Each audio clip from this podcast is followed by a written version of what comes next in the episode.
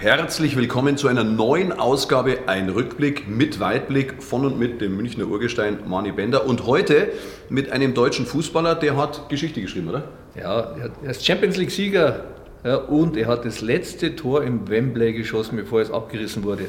Jetzt dürft ihr raten, wer es ist. Ich glaube, die Fußballexperten ja, können es erahnen, aber. Ja, die sagen, schauen wir uns so. Komm, wir warten schon, gehen wir rüber. Hat immer was zu erzählen. Ich freue mich drauf. Ein Rückblick mit Weitblick mit dem Münchner Urgestein Manny Bender. Präsentiert von New On Ads, Wintec Autoglas, Die Bayerische, Molto Luce, Ensinger Mineralwasser, Ducati Motor Deutschland und Greitner Service Gebäudereinigung. Und jetzt, viel Spaß!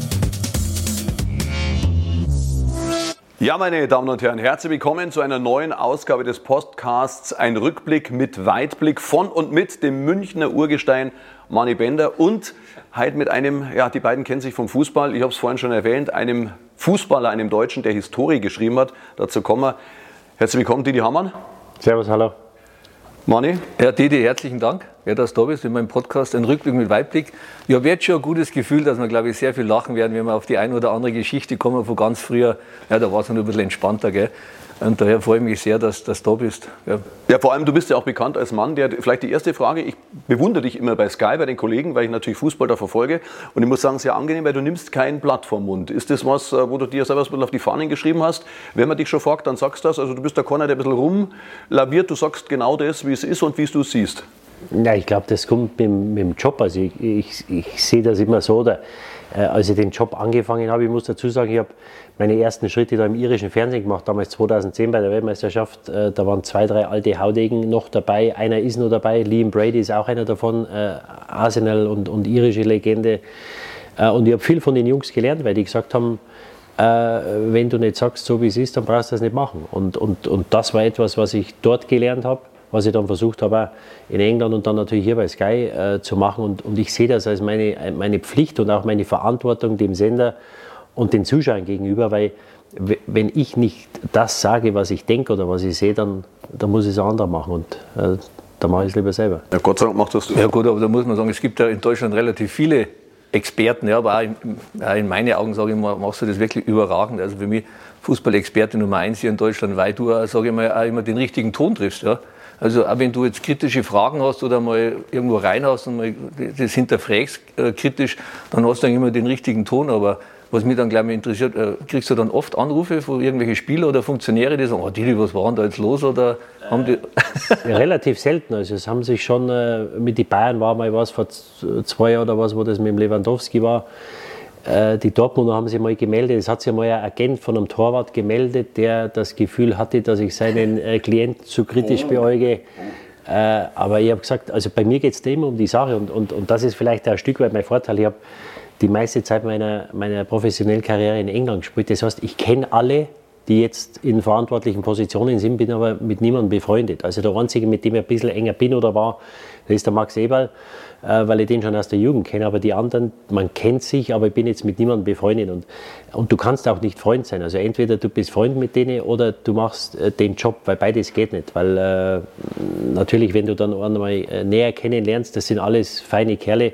Äh, der Mann, ich kenne auch, auch die meisten und, und äh, dann kommst du in eine in einer Zwickmühle und in einen Konflikt, wenn du dann was sagen müsstest und denkst dann, naja, ich habe so einen schönen Abend mit dem gehabt, äh, das kann ich jetzt nicht sagen. Und deswegen, äh, also ich trenne das strikt und bin ja froh, dass sich wenige bei mir melden, weil äh, den Kontakt, klar, wenn es um die Sache geht, wenn es was zu sprechen gibt, ist das kein Thema. Aber privat will und kann ich mit den Leuten keinen Kontakt haben und ähm, ja, deswegen äh, passt das schon so. Bevor wir zu unseren Schwarz-Weiß-Fragen kommen bei dem Thema, dann äh, magst du nicht irgendwie so einen Kurs machen, dass der, der Schweine da zu dir kommt oder so? Weil das, also nichts gegen Bastian Schweinsteiger, ja, aber also die Aussagen von ihm ab und zu, ja, wenn sie ihn dann fragen, war das ein Elfmeter, dann sagt er, ja, zu 60 Prozent war das ein Elfer für mich. Ja. Also das sind jetzt für mich... Äh, da warst, da, warst, da warst zu 40 Prozent keiner.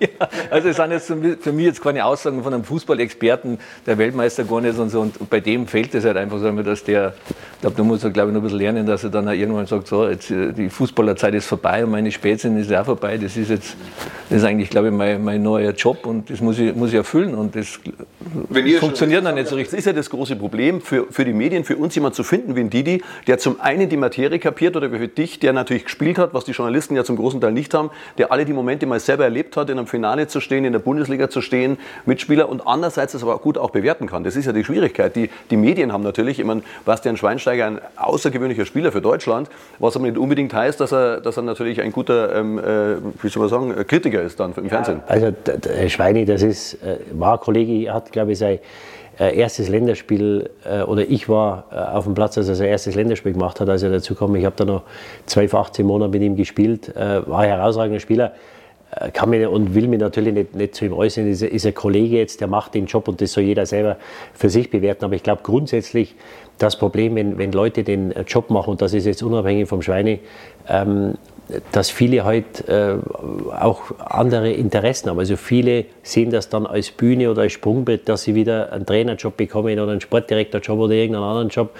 Und das muss man halt immer abwägen. Das muss jeder für sich selber äh, ausmachen. Aber äh, für mich war klar nach, nach ein, zwei Jahren, als ich bei Sky war, dass ich gesagt habe, das, das gefällt mir, das passt mir. Ich habe da auch freie Hand vom, vom Sender, muss ich sagen, was, was natürlich auch unheimlich wichtig ist. Da in sieben oder acht Jahren hat niemand gesagt, äh, pass einmal auf oder hier oder was du dort gesagt hast, also gar nichts. Und, und haben mich da immer, äh, auch wenn es einmal, äh, ja, einmal Konfrontation gab, haben sie mich immer zu 100 Prozent unterstützt, haben gesagt, nein, nein, das passt schon so. Und ähm, ja, deswegen, mir macht äh, der Job unheimlich Spaß. Man, man, ist dabei, man sieht viel, man hört viel und äh, ja, es äh, ist weiter die schönste Nebensache der Welt. Da pass mal auf, die Bayerische präsentiert ja immer so fünf Schwarz-Weiß-Fragen. Normal fangen wir die immer, bringen wir die immer zum Start hinein, aber jetzt haben, waren wir gleich voll im Thema hier drin. Also sehr interessant. Didi, pass mal auf, da kommt nämlich auch gleich eine von den Fragen, wo du gleich gesagt hast, die hast du eigentlich, jetzt eigentlich schon beantwortet. Trainer oder Fußballexperte? Ich habe das Erstere, habe ich mal probiert. Die Zeiten haben sich unheimlich geändert. Also das ist ja heute äh, eine Wissenschaft geworden. Für mich zu viel. Natürlich, wenn du Möglichkeiten hast, das zu äh, das zu nutzen, dann sollst du das machen oder musst das machen. Aber mir ist, das, mir ist der ganze Fußball ist mir zu verwissenschaftlicht. Deswegen sehen wir auch so viele Junge, der Scholli hat es ja mal Laptop-Trainer genannt, äh, das soll jetzt überhaupt nicht abwertend sein.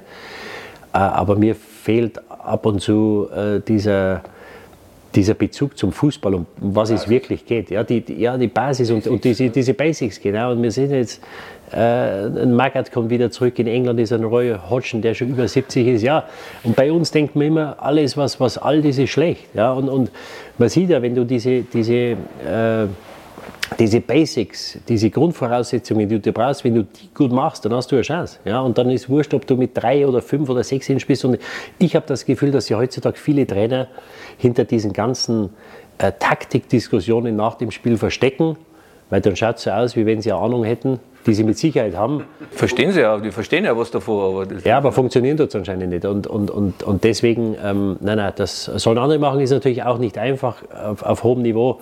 Äh, die Spieler verdienen unheimlich viel Geld, die haben unheimlich viel Macht, die Berater kommen ja mit dazu.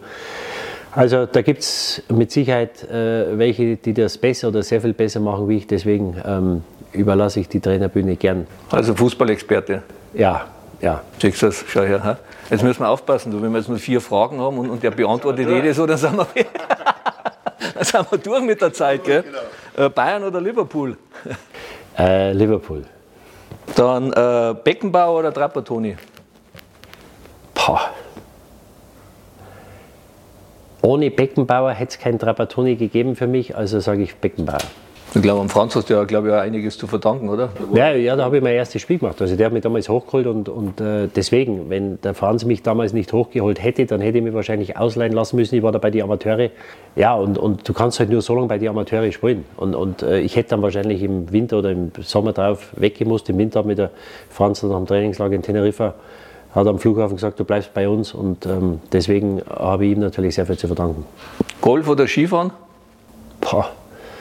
Äh, sehr mäßiger Golfer, durchschnittlicher Skifahrer, äh, Skifahren. Après-Ski. äh, dann Cricket oder Hundewetten? Äh, Cricket. Wunderbar. Dann haben wir Versteht Cricket, das ist aber ein ganz anderes Thema. Und Oberpfälzer Idylle oder oberbayerische Großstadt? Ähm, Oberbayerische Großstadt. Also ich äh, bin noch ab und zu oben in meiner Geburtsstadt in Walzhassen oder in Connersreuth, wo die, wo die äh, Onkel und Tanten sitzen. Aber das äh, ist natürlich ein anderes Leben dort. Also ich bin mit vier Wochen nach München gekommen und ähm, meine Kinder fragen mich öfter, Papi, was wäre passiert, wenn du dort oben aufgewachsen wärst? Ich weiß es nicht, will es aber auch nicht wissen.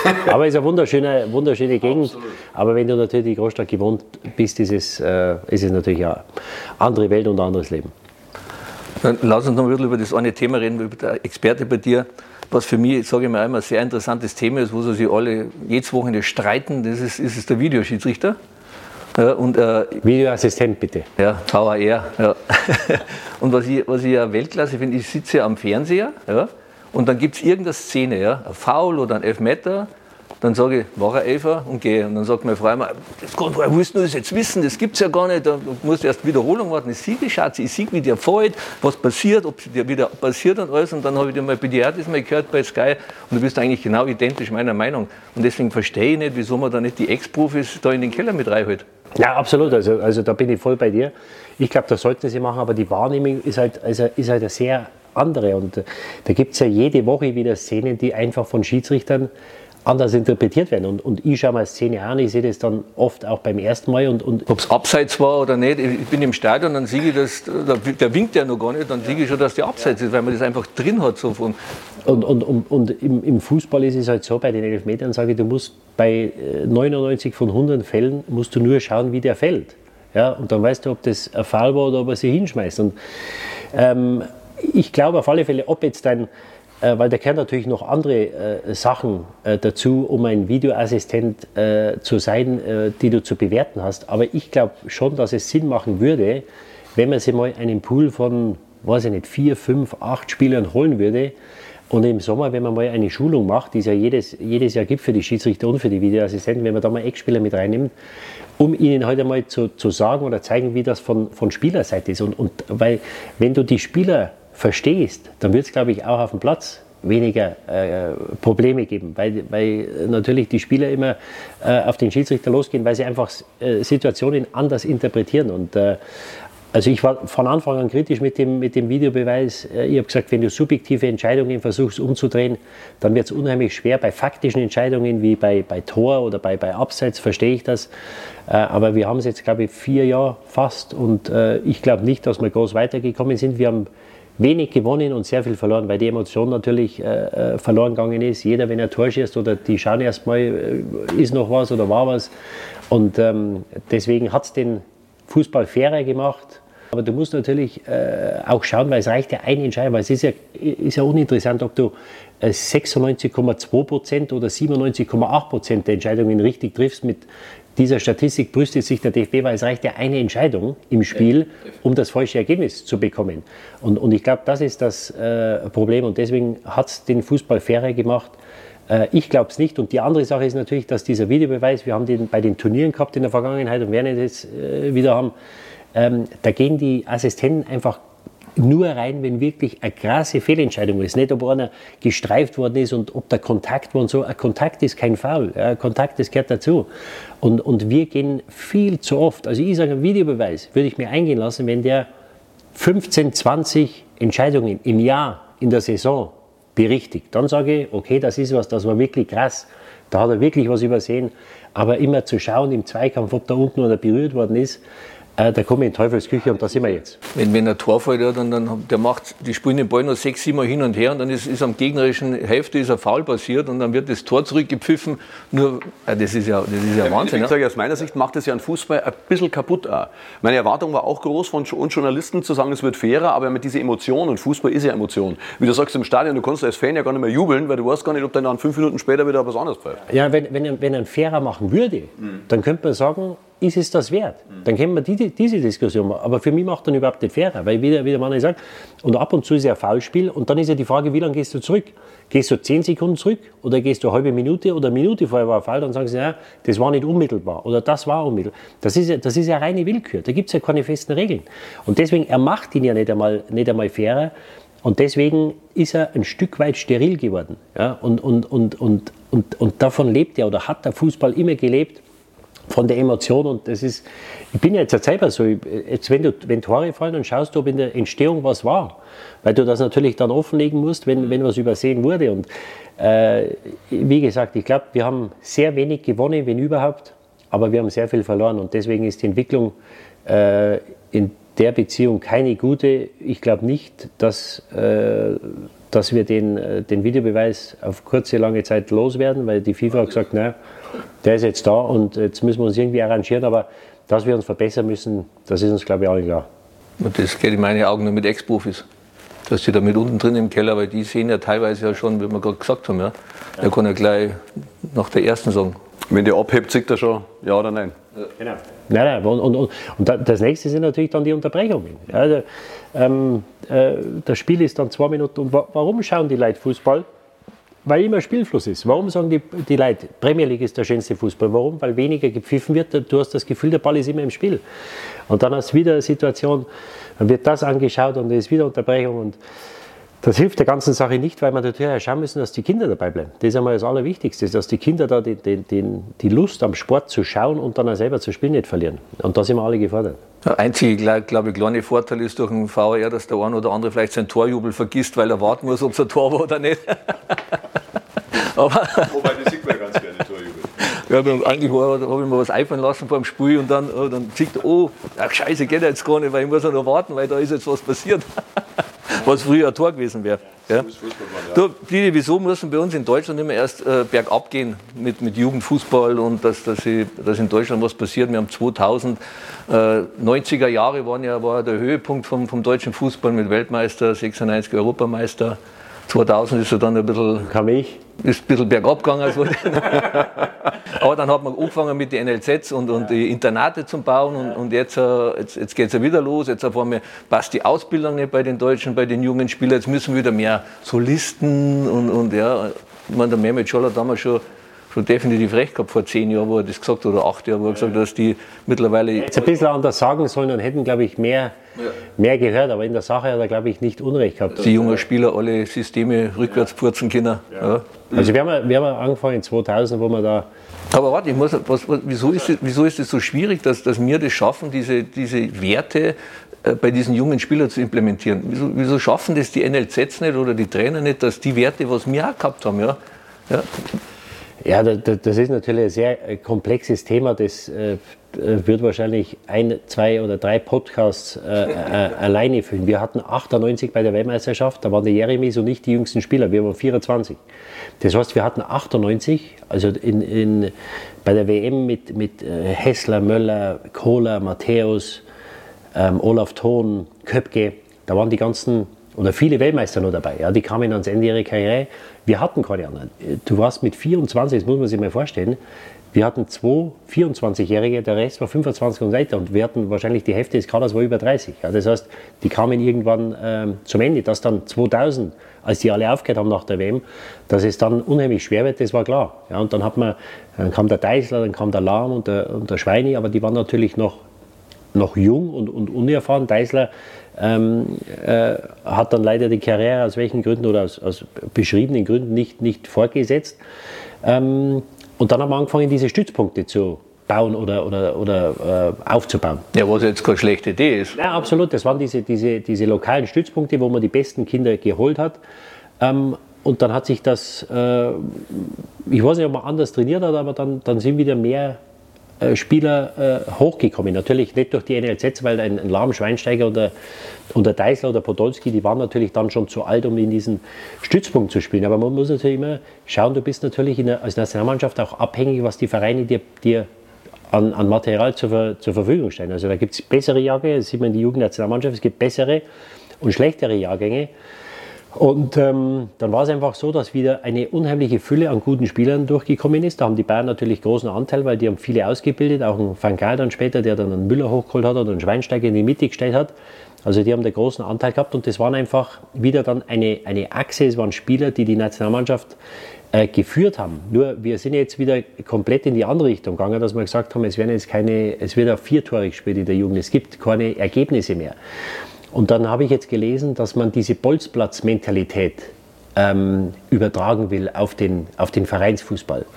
Die hätten einmal kommen sollen, als ich früher mit zehn auf der Gilgwiese gespielt habe, mit meinem Bruder und mit, mit zehn anderen, wenn es 9-9 stand. Da sind die Leute zum Teil auf dem Beton sind die gegrätscht, weil sie das Spiel gewinnen wollten. Also wenn du denkst jetzt, dass du mit dem Abschaffen eines Ergebnisses dass es besser wird. Ja, das gehört ja dazu, dieses Gewinnen wollen. Das ist ja, das ist ja, das ist ja elementar, um, um erfolgreich zu sein und um zu wachsen. Wenn ich mir vorstelle, als Kind die Hallenturniere, die wir hatten, da hat es in, in Freising eins gegeben, da waren immer sehr gute Mannschaften. Ja, das war das größte Hallenturnier zu spielen. Was ist denn jetzt? Spielen die jetzt Hallenturniere und, und keiner kriegt einen Pokal danach?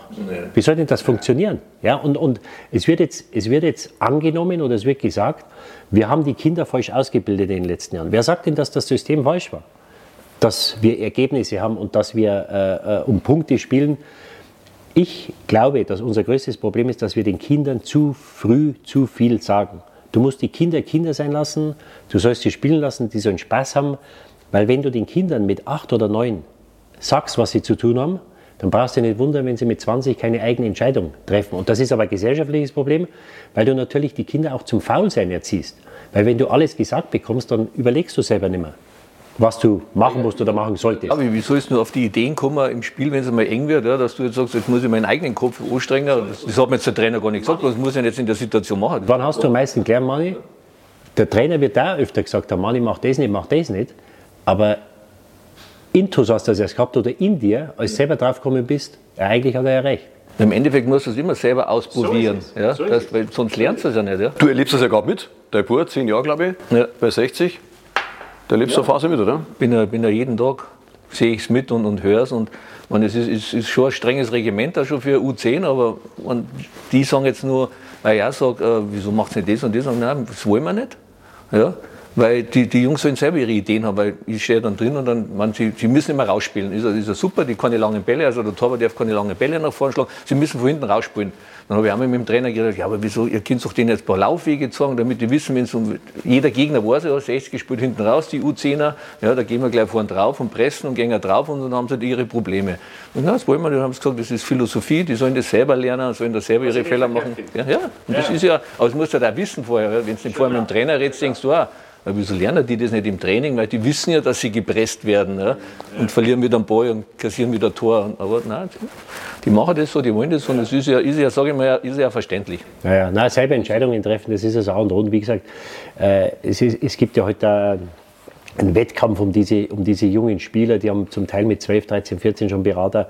Ähm, da werden schon äh, Gelder bezahlt an die Eltern also, oder Gehälter bezahlt und dann, wenn natürlich ein 15-, 16-Jähriger irgendwann draufkommt, oder merkt, dass er die Familie äh, finanziert oder, oder aufrechterhält, das ist natürlich ein Druck, den, den, den kann keiner aushalten. Ja. Wir müssen den Druck von den Kindern nehmen. Ja. Und, und, und wenn ich her, ich, ich, ich habe mich mit vielen unterhalten, der Ronny Reng hat, ein, hat ein tolles Buch geschrieben, der drei Junge zehn Jahre lang begleitet hat. Und da war einer dabei, der war in, äh, einer war in Kräuter Fürth, einer in Nürnberg, und der hat gesagt, er hat sich nicht mehr getraut, seinen schwachen Fuß zu benutzen weil er Angst gehabt hat, dass er nächstes Jahr nicht mehr übernommen wird. Das muss man sich mal vorstellen. Das ist ja dafür da, dass die, dass die Sachen probieren, dass sie sich verbessern, dass sie sich entwickeln. Nur die haben heute den Druck oder die Angst, dass wenn sie nicht spuren, wenn sie nicht gut spielen, dass sie fürs nächste Jahr nicht übernommen werden. Und das ist ja, das ist ja kontraproduktiv. Das ist ja genau das Gegenteil von dem, was wir machen müssen. Die sollen sich entfalten, die sollen Spaß haben, die sollen alles ausprobieren, die sollen alles machen.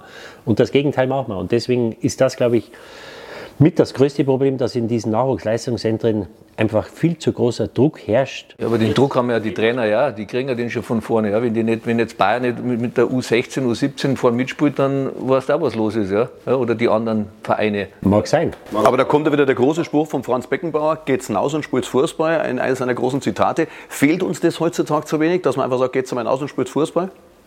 Ja, die, Zeit, die, Zeit, die, die Zeiten haben sich einfach geändert und, und man dachte, ich, wie gesagt, ich glaube, das ist ein gesellschaftliches Problem. Da hast du natürlich jetzt mit den äh, Gameboys und den Telefonen und so hast natürlich, das hatten wir früher auch nicht. Also früher, da hat es Schule gegeben und hast kurz was gegessen und bist auf den Bolzplatz gegangen, weil es gab es keine Konsolen oder nichts. Ja, genau. Ja, und, und zwei oder dreimal in der Woche bist du am Abend noch ins Training gegangen. Und, und das war jetzt. Und diese, es ist natürlich schwerer, weil die Ablenkung, die hat es Gott sei Dank bei uns nicht gegeben. Und, und ich äh, bin froh, in Anführungszeichen, dass ich kein Kind bin heute mit diesen ganzen Gadgets und was es gibt.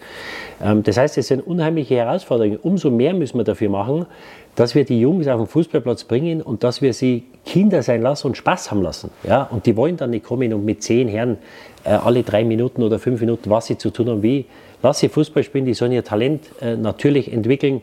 Ähm, und dann bin ich äh, sicher, dass wir auch wieder äh, gute Spieler herausbringen werden. Und dann ist es natürlich so, umso mehr Kinder spielen, umso mehr Gute wir es bekommen. Du musst dir mal vorstellen, der, der, der soziale Druck von, von einem Zwölfjährigen oder 13-Jährigen, wenn der, wenn der jetzt schon Geld angeboten kriegt, ja, und, und, und jetzt sind seine Eltern nicht so gut betucht, ja, und die sagen, wir sind darauf angewiesen, eigentlich auf das Geld, was wir da jetzt schon von dem Verein kriegen. Ja, und das weiß ja der Junge ja. Ja, vielleicht, vielleicht da noch nicht, vielleicht war es erst mit 15, 16. Nur wenn er es dann merkt, ja, das erdrückt dich, das, das muss man sich mal vorstellen. Also das ist, und, und das ist, äh, ich habe das einmal äh, verglichen mit einem modernen Kinderhandel, was ja in England auch passiert, dass da ganze Familien aus, aus anderen Ländern umgezogen werden, weil eigentlich dürften sie die Spieler nicht holen. Dann kriegt halt der Vater einen Alibi-Job bei irgendeinem Sponsor und dann kommen die. Äh, die Bayern haben drei Elfjährige geholt vor Jahren äh, aus Berlin, die jetzt alle nicht mehr im Verein sind. Das heißt, wenn du, und, und das sage ich immer zu den, weil die Eltern sagen, was soll man machen? Dann sage ich, da, da, ihr Kind hat so eine Chance die ist so groß. Das sind, was weiß ich, 0,1, 0,3 Prozent, dass er nur Geld verdient im Fußball. Nicht einmal in der Bundesliga oder der Nationalmannschaft, dass er Geld verdient. Wenn du jetzt das Kind mit 10 Jahren oder 11 Jahren aus seinem Umfeld rausziehst, aus der Schule, Freundeskreis, dann gehen diese 0,1 Prozent, kannst du mal 90 Prozent wegnehmen, die 0,1 gehen dann auf 0,01. Und das ist es. Ja? Und, und du nimmst den Kindern Chancen, weil die sind ja in Berlin oder in Dortmund oder in, in Bremen oder wo sie immer spielen. Die sind ja in, die, in, diesen Vereinen, weil sie ja Talent haben. Ja? Und das Talent muss man fördern. Und ich habe oft den Eindruck, dass man wirklich in diesen Nachwuchsleistungszentren, dass man das Talent aus den Kindern rauscoacht, weil man einfach versucht, ihnen zu früh zu viel zu sagen und dass sich die Trainer selber verwirklichen wollen. Und das ist das nächste Problem. Früher hattest du Trainer, 30 Trainer, die haben 18 Bundesligamannschaften trainiert. Heute ist jeder Trainer. Mhm. Ja? Und es ist der einfachste Weg oder der einzige Weg heutzutage, in die Bundesliga zu kommen, ist in Hoffenheim oder irgendwo die U14 zu trainieren. Weil dann machst du zwei Jahre später die U18, irgendwann wird der Trainer rausgeschmissen oder geht weg, der Hönes wird woanders hingeholt, zack, bist Interimstrainer. Wenn du es gut machst, bist drin. Und das ist das, das noch ein Problem. Früher hattest du Jugendtrainer, weil das wollten Jugendtrainer sein, die waren gut, die konnten mit der Jugend arbeiten. Die haben das Beste, die haben gewusst, wie sie die Kinder anpacken müssen. Heute hast du, glaube ich, Trainer, wo viele im Hinterkopf haben, ja, ja, ich mache das zwar da, weil das ist der schnellste oder der einzige Weg, dass ich irgendwann im Profifußball lande.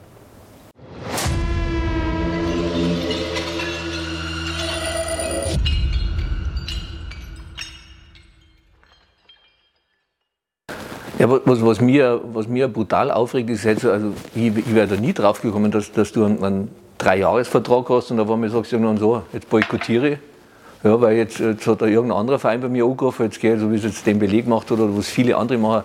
Das ist ja ein, ein Wahnsinn, oder?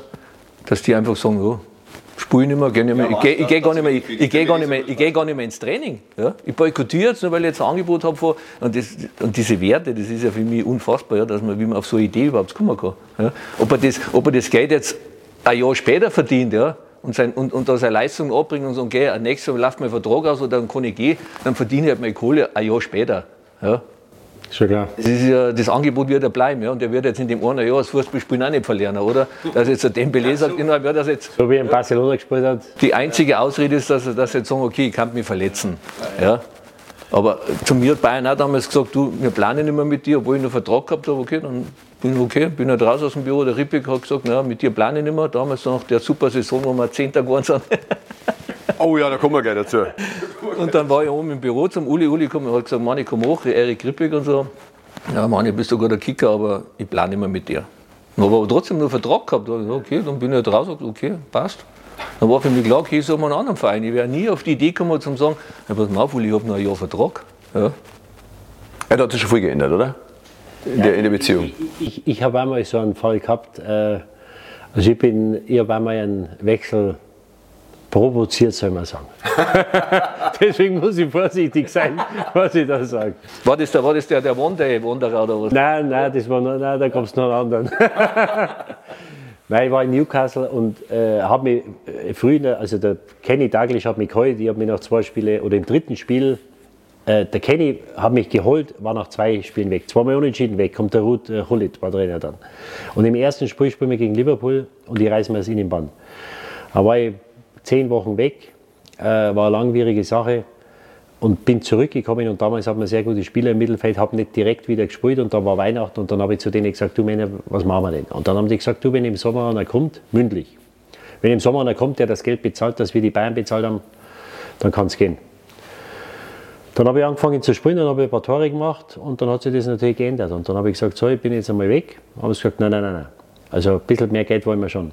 Und das, da ging es dann, dann haben sie auch mehr Geld bekommen, aber ähm, Liverpool war interessiert und ich habe gesagt, ich gehe jetzt nach Liverpool, weil ich halt dort die bessere Chance gesehen habe. Erstens einmal Liverpool ist schwer, Nein zu sagen, eine bessere Chance gesehen habe, Titel zu holen.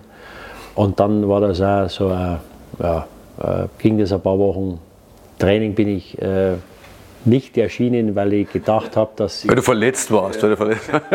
Nein, ich habe mich fit, selber fit. Ah, sehr gut. Was, was, was ich gerade verstanden habe, er hat ein paar Tore gemacht. Ja. Also, also ich habe ja eine Statistik, 106 Spiele Bayern, sechs Tore. Ja. Ja, die habe ich, glaube ich, in Newcastle in der halben Saison gemacht. Und 190 bei Liverpool, acht Tore. Ja, das ist nur die Liga.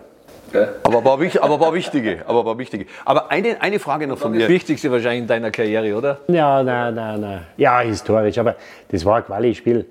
Äh, Das ist was für die Geschichtsbücher. Das ist eine schöne Geschichte und, und die Leute äh, äh, sprechen mir natürlich ab und zu, gerade wenn ich in England bin, nochmal drauf an. Aber, aber es ist natürlich kein Titel. Also äh, äh, so ein Elfmeter in dem Finale hat da schon einen anderen Stellenwert wie das Tor. Das war wichtig für uns, weil wir haben zu dem Zeitpunkt lang keine große Mannschaft geschlagen. Der Völler war gerade Trainer.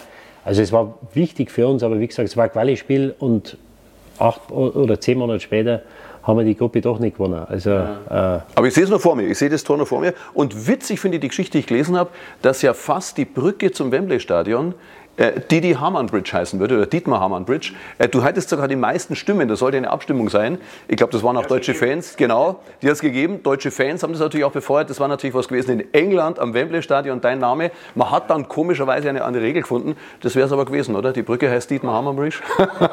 Also äh, die Engländer sind faire Sportsmänner, aber so, äh, so weit geht die Freundschaft dann doch nicht. Und das hat der Deutsche gesehen, dass da die Engländer abgestimmt und die Engländer ist sowas wurscht. Also die Engländer geben auf sowas nichts. Und da hat halt keiner abgestimmt und der Deutsche hat das gesehen, der hat das dann äh, weitergeschickt und wieder und dann ist das, auf einmal ist das natürlich, wenn jeder zwei Leuten das weiterschickt und so. Und auf einmal habe ich was weiß ich, 90 oder 95 Prozent der Stimme gehabt. Und dann haben sie sich wahrscheinlich gedacht, naja gut, äh, er spielt zwar in England, aber das können wir den Leuten doch nicht antun, dass nach dem Deutschen die Brücke benannt wird. Und äh, da gab es einmal ein FA Cup-Finale in die 50er Jahre, glaube ich. Und da haben sich zwei rivalisierende äh, Fangruppen, äh, haben sie da die Köpfe eingeschlagen. Und dann ist einer mit dem Polizeipferd, es war ein Schimmel, ist da zwischen die Fangruppen rein und hat die getrennt. Und das war mehr oder weniger, äh, hat das, äh, also die ganzen Leute da vor Schlimmerem bewahrt. Und jetzt ist die Brücke nach dem White Horse. Ah, das ist ja super. Genau. Das ist gut. Genau. Nichts gegen dich, aber das ist halt schlecht. Ja, wenn es ein anderer Mensch oder Spieler gewesen wäre, dann hätte ich vielleicht Einspruch eingelegt, aber das Pferd hat es verdient. Sehr gut. Genau. Didi hat gerade einen guten Stichpunkt gegeben, äh, Elfmeter im Finale. Jetzt müssen wir schon über das legendäre Spiel reden, das ist ja ganz klar. Ja. Liverpool gegen AC Mailand zur Halbzeit 0-3 hinten. Liverpool, Didi wird eingewechselt. Äh, was hast du jetzt eigentlich gedacht, wo der, wo der Trainer zu dir gesagt hat, einwechseln und du denkst, oh 0-3, oh lecko mio, puh. Da gibt es ja viele Spieler, wenn sie sagen, komm, wir wechseln, die was dann nach hinten rutschen, ja. Und dann wird, sieht man die nicht mehr. Ganz ja. klar werden, ne? Ja, genau. Und 3-0 hinten im Champions League-Finale. Oh, und jetzt muss ich da rein. Also, ehrlich, was hast du gedacht? Jawohl, ich komme rein oder denk, oh, puh. Ja? Ich hätte gedacht, dass ich spiele. Ich habe mir äh, eine Verletzung gehabt. Ich habe dann vier Wochen vor dem Finale, habe im Halbfinale gespielt und dann bin davon ausgegangen, dass ich spiele. Und dann war natürlich schon mal das. Also ich war fest, du hast ein Gefühl als Spieler, du weißt, ob du spielst oder nicht. Und, und das war jetzt nicht so, dass ich sage, ja, ich, ich, ich muss nicht spielen oder ich muss spielen. Und dann habe ich nicht gespielt, weil er eine andere Idee gehabt hat, dass er mit Gerard und Alonso in der Mitte spielt. Harry Kuehl war nach Verletzung wieder dabei. Also war ich schon mal Enttäuschung, aber es hilft ja nichts. Können nur elf spielen. Und dann geht das Spiel los, erste Minute 1-0, dann denke ich mir, ja gut, das kann passieren. Äh, das 2-0 geht rein. Äh, nach einer halben Stunde habe ich mir gedacht, naja, mit mir war das nicht passiert.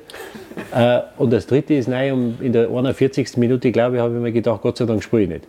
Ja, das heißt, das war, da war alles dabei. 1-0 gegen AC Mailand, was, was können die Italiener? Bin in die Kabine gegangen und dann habe ich mir gedacht, weil ich war damals 31, also ich habe schon ein bisschen mit 20 überlegt oder denkst solche, oder mit 25, aber da fängst du halt überlegen, was macht der Trainer, was kann der machen und so.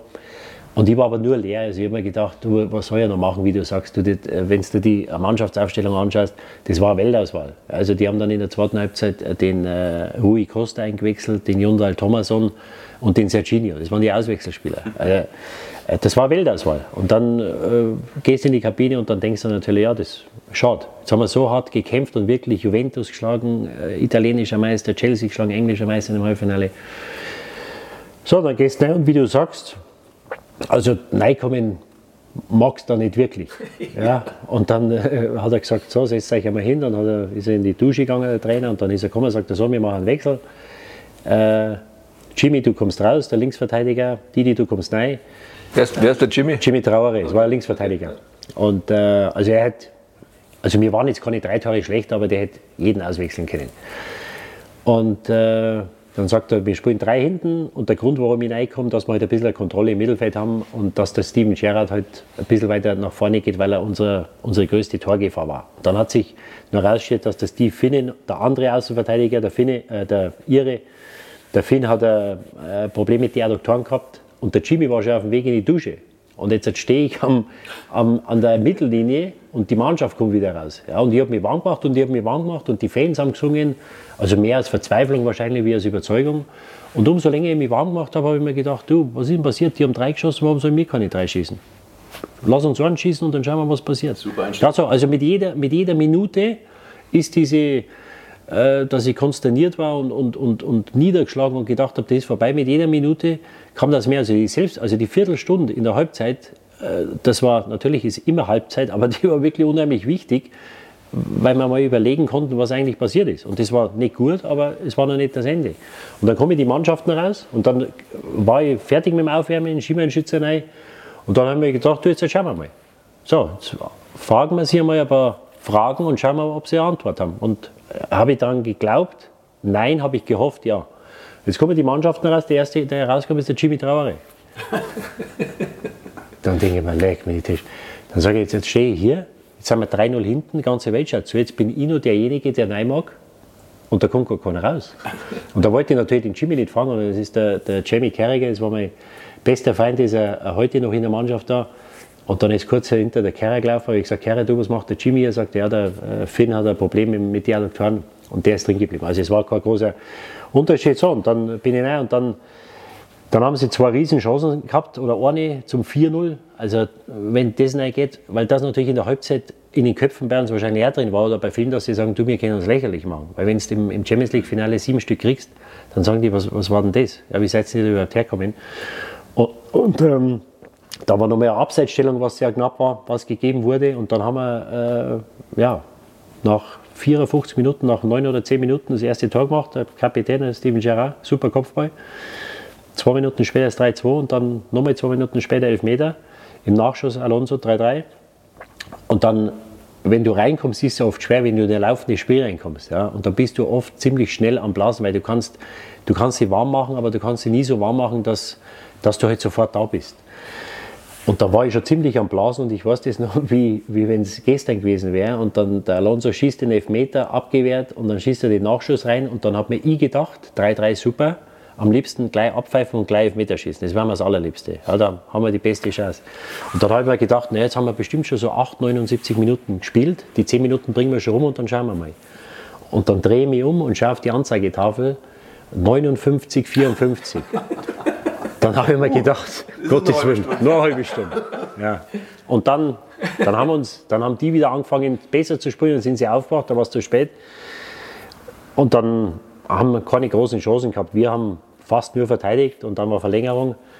Und äh, dann hat der Shevchenko diese Riesenchance gehabt in der 120. wo der Dudek äh, den Arm hochreißt und der schießt ihm einen Arm, geht drüber und dann Elfmeterschießen habe ich mir gedacht, du, wenn wir es jetzt nicht schlagen, schlagen wir sie nie mehr. Also wir haben jetzt, es ist jetzt so viel für uns gelaufen, dieses Quäntchen Glück, das brauchst, das hat man an dem Abend.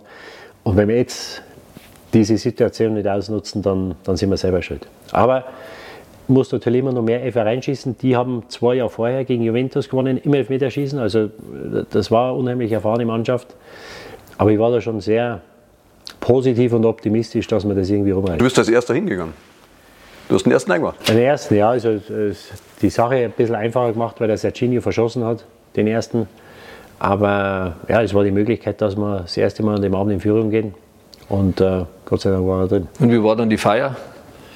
Ja, die, die Türken sind eine Stunde oder zwei vor uns. Und, und das heißt, das Spiel hat lokale Zeit. Es war in Istanbul. Ich glaube, das war erst um eins oder halb zwei war das vorbei. Also es hat ewig gedauert, bis wir im Hotel waren. Und wir mussten dann am nächsten Früh zurück. Also eine Stunde äh, oder eine halbe Stunde geschlafen haben wir schon. Aber es, es war komisch, weil wir waren in der Kabine gesessen und normalerweise, wenn du in die Kabine kommst, dann hupfen die Leute rum und so. Und das war wirklich, äh, bei uns war das, äh, wir konnten es gar nicht glauben. Also das war, wir, wir haben die Kabine verlassen, ja. zwei Stunden vorher, waren platt, aber wirklich platt. Also äh, der hätte wahrscheinlich, der Einzige, glaube ich, der in der Halbzeit noch geglaubt hat, dass wir das drehen können, das war unser Trainer. Ja, weil der den Steve Finnan damals ja gefragt hat, äh, wo er äh, in der Halbzeit behandelt wurde. Er sagte, kannst du Verlängerung spielen? Weil wir hatten in der ersten Halbzeit schon mal gewechselt. Das heißt, wenn ich reingekommen wäre für den Jimmy und nach 60 Minuten kommt der Steve Finnan raus, dann haben wir dreimal gewechselt. Ja. Kommen sie in die Verlängerung, sprich 60 Minuten mit derselben Mannschaft. Und da hat ihn in der Halbzeit gefragt, kannst du Verlängerung spielen? Und vielleicht hat das unterbewusst, haben das einige Spieler gehört, äh, dass sie gesagt haben, oh, Verlängerung, vielleicht geht da doch noch was. Also der Einzige, der geglaubt hat, oder daran geglaubt hat, war unser Trainer. Und glaube ich, niemand. Also die Leute kommen immer zu mir, ja, ich habe gewusst und hin und her, ist alles sehr schmarrn. Er hat keiner daran geglaubt. Und wir haben die Kabine verlassen, waren platt und zwei Stunden später kommen und auf einmal steht der Pokal in der Mitte. Und das war, äh, also wir haben uns angeschaut, so ungefähr, wir können das gar nicht glauben. Und das war bei der Feier dann auch, dass, dass die Leute den Kopf geschüttelt haben und, und das hast du dann wahrscheinlich erst ein paar Tage später wirklich realisiert, was da passiert ist. Weil wenn du so eine Mannschaft sprichst, ist nur mal 1 oder 2-0 ist unheimlich schwer zurückzukommen. Bei 3-0 ist normal. Ja, wie gesagt, AC Mailand, das ist jetzt ja nicht. Ja. Der, äh, aber für, für Sieger Zigaretten mit dem Präsidenten hat es noch, noch gelangt, oder? Nach dem Spiel, oder? Hat es noch gereicht. Der Chairman ist gekommen und äh, der wollte mir. Der wollte mir, genau. der wollte mir das kann ich geben.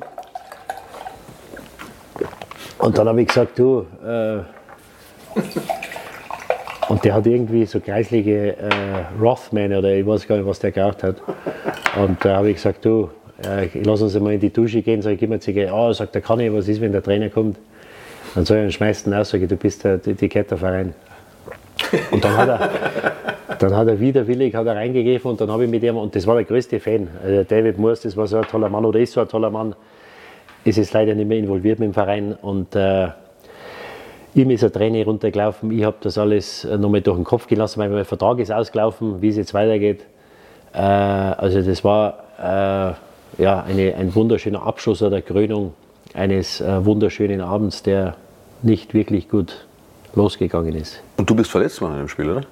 Ja, ich habe einen Ermüdungsbruch im Mittelfuß gehabt. Das ist ja Wahnsinn. Ja, aber das ist, äh, das, das, das war damals so. Also ja, aber du betonst damals. Ja. Heute dann soll ich rausgehen wahrscheinlich. Ja, ich mag kaum was unterstellen, aber du, das ist das Champions League Finale. Ich habe einen, einen Ermüdungsbruch gehabt, das habe ich nachher erst, äh, erst erfahren, zwei, drei Tage später. Ich hätte dann zum Confed Cup fahren sollen mit der Nationalmannschaft. Genau, ja.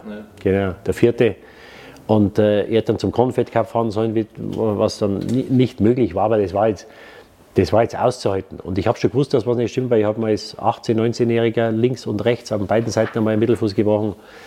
Aber äh, du, wir haben Leute gehabt, die mit Krampf runter sind und weitergespielt haben. Also das war, das gehört einfach dazu in so einem, in so einem Finale. Da, da muss man diese, diese, äh, diese Schmerzbarriere, da muss man, muss man durch. Und äh, na, deswegen, es, es war jetzt kein Schmerz, wo ich gesagt habe, mir fällt gleich der Fuß ab, aber es war schon alles äh, zu ertragen.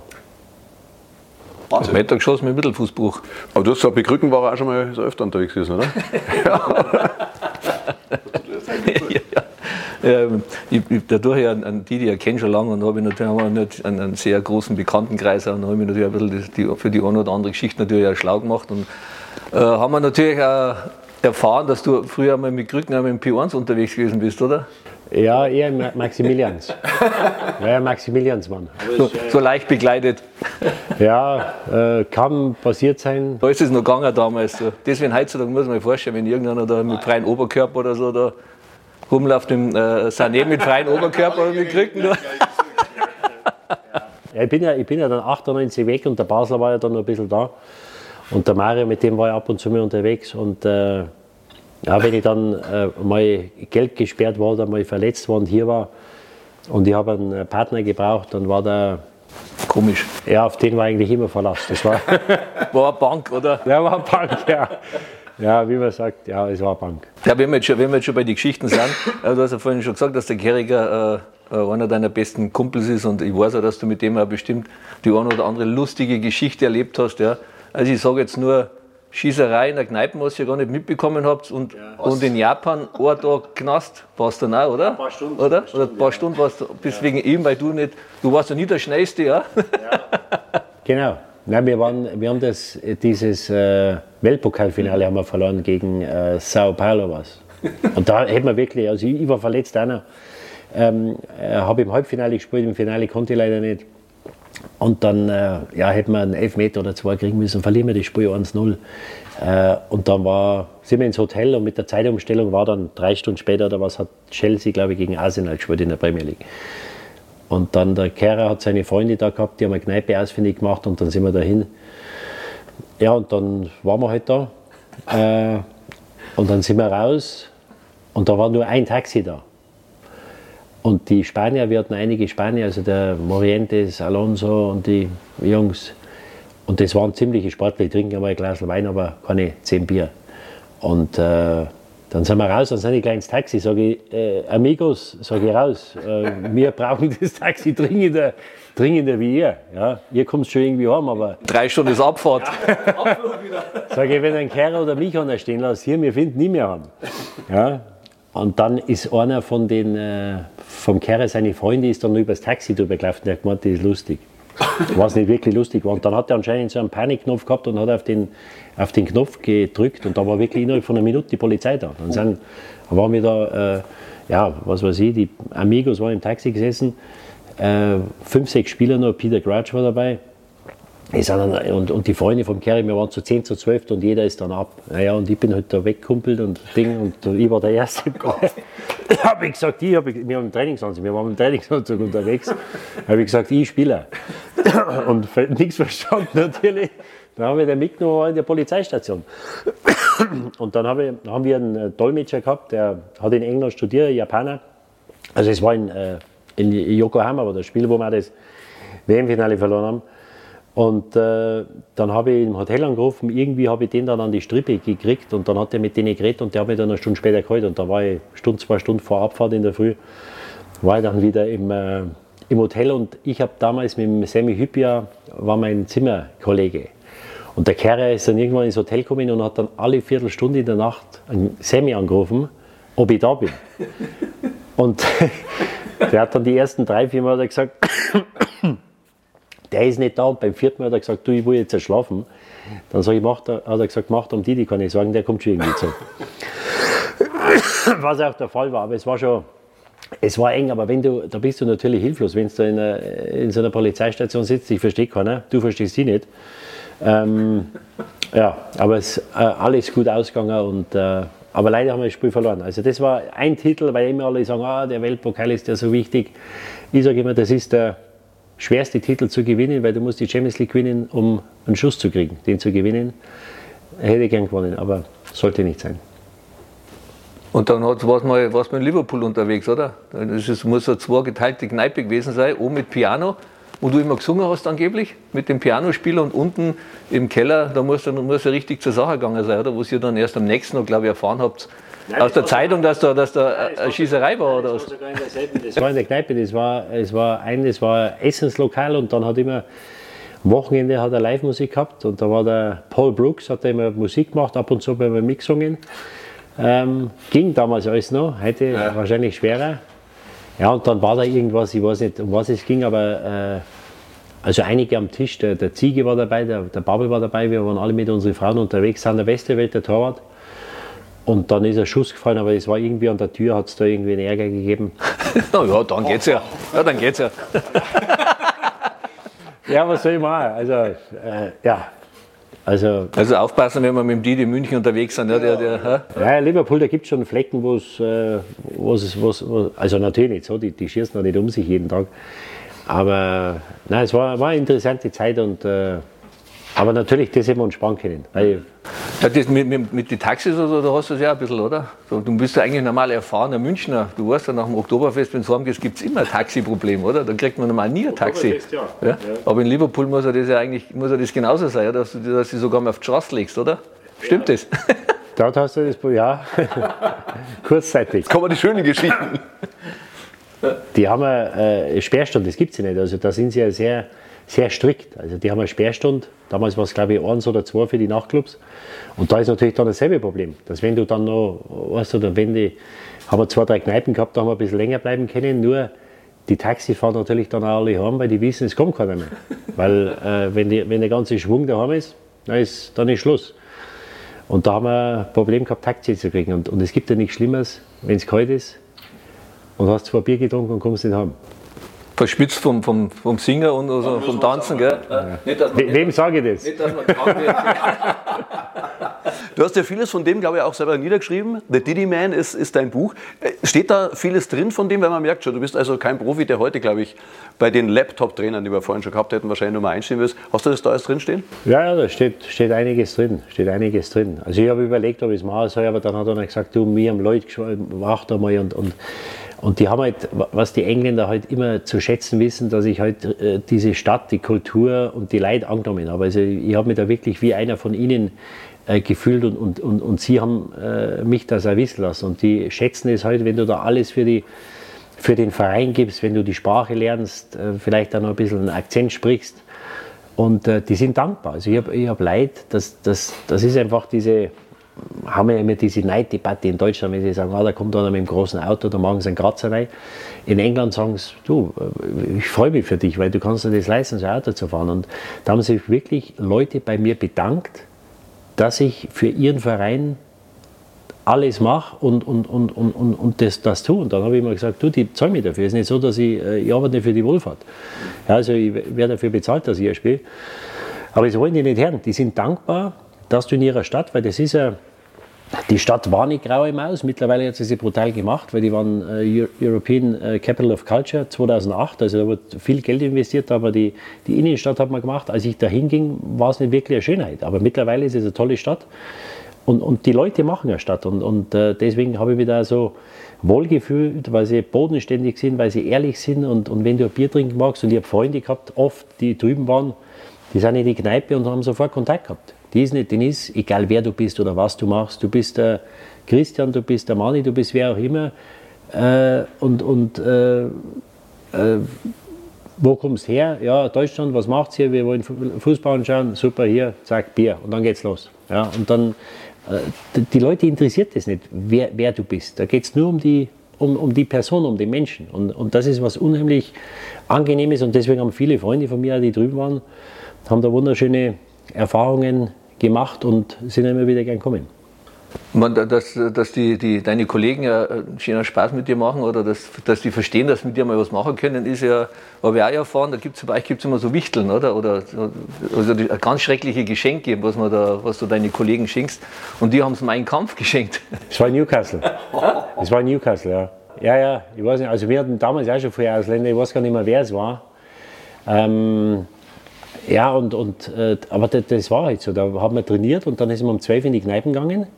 Dann hat es die Geschenke gegeben und da ist man weitergezogen mit der ganzen Truppe mit 25 Mann. Und äh, ja, da war zum Beispiel, wir haben einen Italiener gehabt, der war sogar Kapitän der U21. Und dem haben sie immer vorgeworfen, dass er kein Herz hat oder dass er, äh, dass er zu weich ist. Und dem haben sie ein Schweineherz geschenkt. Ja. Winkt mit dem Zaunfall. Ja, und, und, dann, und dann hat man noch einen Spieler, der war technisch nicht der versierteste, der hat dann hier so einen Anhänger gekriegt, wie es dann Schlüsselanhänger mit so einem Gummiband, mit einem Ball, der, immer, der, der immer wiederkommt.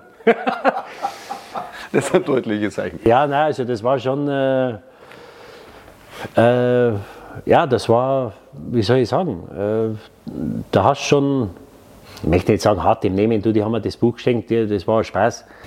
Ja, das ist aber. Ja, ja, aber äh, äh, das, das, das, das, das war es und, und äh, da hat man das auch noch, weißt du, diese, diese, diese Sachen haben wir da einfach noch durch ein Geschenk oder durch ein Späßchen, äh, es hat dem Ohren vielleicht zu denken gegeben, aber das, das vereint natürlich, weißt du, weil sagst du, schweiß zusammen. So, und dann äh, hat er das Geschenk gekriegt und dann ist weitergegangen in die Kneipe und am nächsten Tag haben wir wieder trainiert und, und das, das vereint. Das war, also muss ich sagen, England war eine schöne Zeit. Man merkt schon, dein Herz hängt da sehr drüben. Du bist ein großer Kenner, ein großer Liebhaber und das verbindet dich ja auch mit einem in Deutschland sehr bekannten Musiker, Campino. Großer Liverpool-Fan. Ich glaube, ihr wart auch, habt, ihr- kann man Freundschaft haben? Ja, er war beim äh, Champions League Finale. Er hat zwei Tage später oder drei Tage später hat er äh, irgendwo in der Provinz in Österreich ein Konzert gespielt. Und er ist dann, glaube ich, sogar noch einen Tag später, ist er, er wollte unbedingt in Liverpool sein, beim Homecoming, als wir zurückkommen. Da war er dann an und dann ist er, glaube ich, mit sechs oder sieben umsteigen, war er dann am äh, zwei oder drei Tage später war er beim Konzert. Also der hat keine Kosten und Mühen gescheut, äh, alles mitzunehmen. Ne? Das ist ein, ist ein, ist ein Die Hard äh, Roter. Und äh, ja, mit dem, der war dann auf der Feier nachher auch dabei, 2005. Äh, und äh, ja, äh, er, er verkörpert einfach, was der Verein mit den Leuten macht. Also er ist ja halber Engländer, sind glaube ich zwei oder drei Geschwister von ihm sind Deutsche, äh, der Rest Engländer und äh, der ist ja wirklich fanatisch. Und, und, und so sind die Leute. Also das ist für die mehr, mehr als Fußball, das ist, ist wie Religion. Und der fährt ja heute noch regelmäßig dahin. Mittlerweile mit dem jetzigen Trainer ist er glaube ich ganz gut befreundet. Ähm, der da immer versorgt mit Tickets, deswegen muss ich das mehr machen. Äh, und äh, nein, nein, Campino ist, ist, ein, ist ein guter Mann und äh, ich war jetzt nicht der größte Fan seiner Musik, ich war mittlerweile auch schon ein paar Mal auf dem Konzert, kann man sich schon anhören. Äh, äh, Der hat euch ja sogar mal irgendwo hingeflogen oder abholen lassen, weil ihr in der falschen Stadt wart, oder? Beim Konzert vom, vom Campino, stimmt das? Nein, das war nicht ich. Nicht? Nein. Also mir ist erzählt worden, dass, dass, er, dass, er, dass er ein Konzert gegeben hat und dann war, dann wart ihr in der falschen Stadt. Also, nein, nein, das, Und dann hat er euch mit dem Privatflieger abgeholt und hat, dass, dass, ihr in der, dass ihr in die richtige Stadt kommt. also nein, War das Falschinformation? falsche Information. Ah, ja, ja, du ehrlich. Aber trotzdem toller Service. Das ist jetzt meine erste Falschinformation nach der 16. Folge oder 14. Ja, es ist okay, mein Gott. Das, aber die, was, wo ich nicht falsch informiert bin, ist, wie habt ihr hier die Weißbier organisiert in Liverpool? Die gab's. Apfel, Die Ziege. gab's. Die gab's. Da gab's ein, äh, ich weiß jetzt nicht, wie in Liverpool. Ja, da gab es einen Getränkemarkt, weil äh, die, ja, die haben eigentlich äh, kaum eigenes Bier. Die, oder haben wir, kein- ich weiß gar nicht, ob die eigenes Bier haben, die Engländer. Die trinken ja Carlsberg, äh, Carling ist ja Engländer, das habe ich gern getrunken. Aber es gab einen, es gab einen Laden, einen Supermarkt, da hat es sogar das Franziskaner gegeben. Ui. Wegen euch wahrscheinlich, oder? Nein, nein, also äh, dann haben sie öfter noch aufstocken müssen, nachdem wir da waren. Aber, also die werden sich auch gedacht haben, was ist denn hier los? In dem Getränkemarkt hat es dann immer so am Monatsende immer so einen Peak gegeben, oder? Weiß, Franziskaner Weißbier, pup. Genau, es, es, es gab einen Supermarkt, also das war geregelt. Und alles andere kriegt man ja, aber es, wie gesagt, das, ich habe mich auch an das, äh, ich trinke wenig Helles. Ich habe dort äh, natürlich, wenn du unterwegs bist, kannst du Helles trinken, aber es ist schon ein Unterschied, weil es ein bisschen äh, leichter ist. Also wenn du dann hier zurückkommst, äh, das merkt man schon. Deswegen äh, tragen sie die Engländer auf der Wiesn immer ab halb zwei aus die Zelte raus. Du, zwei, zwei lustige Geschichten, noch bevor wir wieder zu ein bisschen einem ernsteren Thema kommen. Äh, du hast ja irgendwann einmal eine Idee gehabt in deinem Leben, wo du gesagt hast, boah, jetzt fange ich an zum Studieren. Jetzt studierst und was, bist dann an die Uni gegangen, oder? und, und wolltest du dann einschreiben lassen? Ja? Und dann, Nein, ich, ich habe mich äh, immatrikuliert, weil ich nicht zum Bund wollte. Weil ich habe dann äh, angefangen, bei den Profis ein bisschen rein zum Schnuppern, bei den Amateurbau äh, ein Tor gemacht und dann, ja, dann hätte der Bund hätte halt nicht äh, geholfen. Und dann bin ich zur Uni, weil wenn du dich einschreibst, Studenten, da sind die, die werden nicht eingezogen. Gemustert war ich, glaube ich, schon. Und dann bin ich zur Uni und da habe ich gesagt, ich schreibe mich ein. Und dann, und dann war die eine Schlange, da waren gestanden 220 Leute und bei der anderen waren vier. Und dann habe ich gedacht, ich schreibe mich eh noch ich gehe eh nicht hin. Und dann habe ich gedacht, also das ist jetzt, das ist jetzt einfach eine Entscheidung. Und dann habe ich mich da angestellt Und das war dann der, äh, die Theologieschlange. Priester Hamann quasi, oder? Ja, hätte sein können. Pfarrer Hamann. Und dann habe ich wieder eingeschrieben, sechs Monate. Äh, hat dann geholfen, aber dann geholt haben sie mich dann trotzdem. Oh, Ja, ja. Also ich muss dann, das war dann ziemlich schnell, da, auf einmal es geheißen, nächste Woche einrücken und denke mir, um Gottes Willen. Und ich habe dann schon bei den Profis, da war der Trapattoni da, das war dann 94 wahrscheinlich im Sommer. Ja, und dann habe ich da reingemusst und habe dann, ja, schon, selbst in der Grundausbildung habe ich äh, dann ab und zu mal wegbleiben können, wenn Spiele waren, aber trainiert habe ich mit den Amateuren. Aber es gibt jetzt wieder die Diskussion Wehrpflicht und hin und her. Also Schaden tut es, glaube ich, kaum. Das war jetzt keine schöne Zeit. Äh, Also wenn du mich gefragt hättest, kann ich mitreden. Ja, ja, also Ich bin ausgemustert worden. ja ja klar. so unsportlich. Und die letzte lustige Geschichte, äh, wenn, ich- wenn, ich- wenn ich jetzt äh, sage, Trapattoni und Muschi, was fällt da dazu ein? äh, wir haben ein Spiel verloren. und, äh, und der Trapp hat, wir haben ein Spiel verloren am Samstag und haben am Dienstag Champions League gespielt. Und dann waren wir gestanden mit 20 Mann vor dem Training und sein Deutsch war nicht das Beste. Und dann hat er gesagt, äh, er wollte uns sagen, wir können nicht am Dienstag auf den Platz gehen und sagen, Fans, Entschuldigung, Entschuldigung, tut uns leid, interessiert keinen. Sagt, das ist vorbei.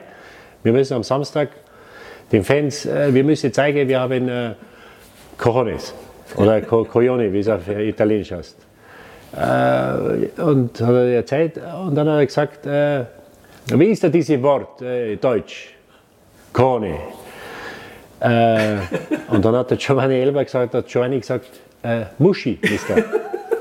Und dann hat er drauf gesagt, hat er gesagt, wir müssen zeigen, Dienstag, die Fans, wir haben eine Muschi. Und dann hat der erste das Lachen, dann hat er es nochmal gesagt, dann hat der zweite das dritte und dann ist er richtig grantig geworden. Und der hat er, weißt du, wenn er grantig wird, und dann hat er, hat er gesagt, äh, Porco Zio, was du lachen, was du lachen. Und dann hat er ihm das gesagt. Und dann sind alle in Lachen ausgebrochen, er mit. Und ähm, ja, es war ein toller Mann. Also er war ein toller Trainer. Also, und, und der hat sich ja Zeit genommen. Der, der Dennis Grasser kam damals aus, aus Unterhaching, Nährlinger Babel, war ein junger Spieler, der ist mit uns drei, viermal in der Woche eine Stunde länger geblieben und hat mit dem falschen Fuß angefangen. Also ich habe wirklich gelernt, meinen, meinen linken Fuß zu benutzen unter ihm mit 20. Das konnte ich vorher nicht. Also ich habe fünf Meter passen schon kennen. Und da hat sich der Zeit genommen und hat eine, und der wollte das auch machen. Das ist nicht so, dass der das gemacht hat, weil er sagt, ah, jetzt muss ich den Anti-Kicker wieder zeigen, äh, wie man mit, mit, mit dem falschen Fuß schießt. Der hat das gern gemacht. Das war seine, seine äh, Mission, seine Aufgabe, seine Pflicht. Das wollte er machen. Und das war so ein herzensguter Mensch. Und was sie in München dann auch teilweise mit ihm gemacht haben, das war, das war nicht korrekt. Das war wirklich ein toller Mann und auch einer, von dem ich viel gelernt habe. Gentleman. Weil du gerade sagst, wir kommen ein bisschen zum Ernst zurück, weil wie du dann zu Bayern, wir reden gerade über die Zeit, wie es bei dir losging bei Bayern, war ja der Mani da, oder? Und da bist du. Ich bin 92, ja, nach dem Jahr.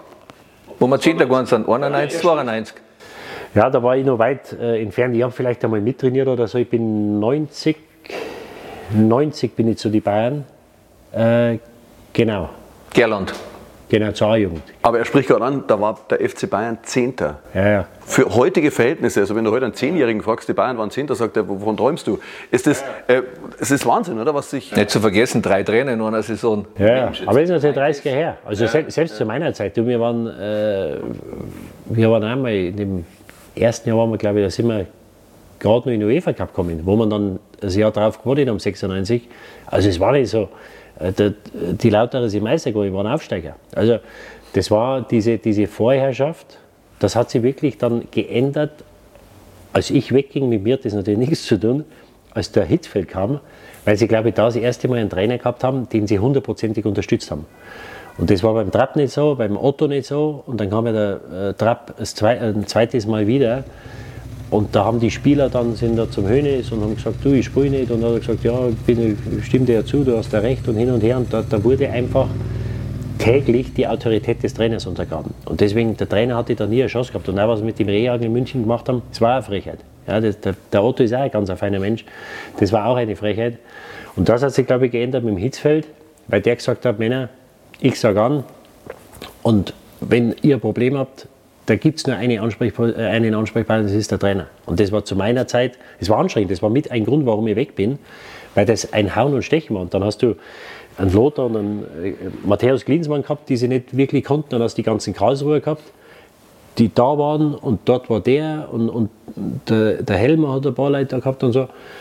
Und du hast dich gar nichts mehr sagen, in der, äh, sagen trauen in der Kabine. Und das war wirklich, das war, das war anstrengend. Es war anstrengend, weil, weil du nie das Gefühl hattest, dass da waren hochtalentierte Spieler, super, also super Spieler, durchschnittliche Mannschaft.